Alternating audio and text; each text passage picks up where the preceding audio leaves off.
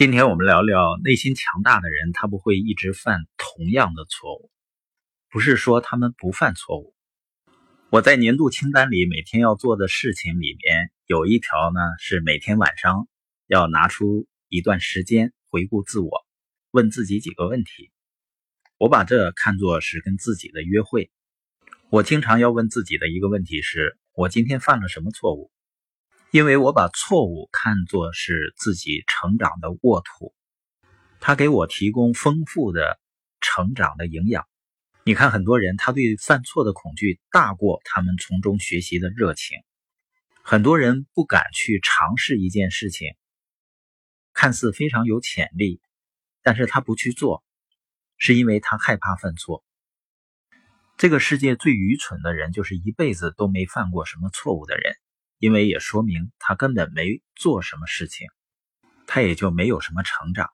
我们呢，对学习的热情应该大于对犯错的厌恶。内心强大的人在复盘反思的时候，他会首先审视自己，看看自己需要改变什么。他不会先关注其他人或者周围的环境。所以呢，当我看清自己的错误，就会问自己：我能从今天的错误中学习到什么？这个自我对话很重要啊！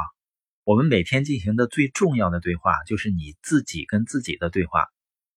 自我对话会对我们产生非常重要的影响，它会让我们学会独立思考、深入的思考，会让我们在发现自身不足的时候依然保持积极。如果我们每天都能够从自己犯的错误中学习和成长，这样日积月累。你的成长是非常惊人的。那怎么避免同样的错误反复的犯呢？就是给自己正确的方向。演讲家吉姆他说过啊，改变生活现状的一个最佳方式就是立刻行动，做你每日清单上的任何一件事情。我每日清单里的第一件事情都是进一步明确目标，然后问自己一个问题：我需要做什么，对达成我的目标最有帮助？这样反复思考呢，更能让我们分清生活的优先次序。那么我们更容易去做正确的事情，就是对目标有帮助的事情。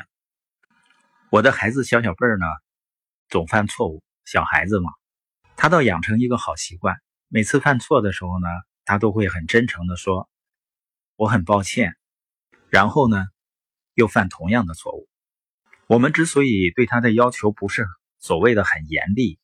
是因为我们不想他成为一个对犯错恐惧的人，或者呢对自己犯的错误感到内疚、懊悔。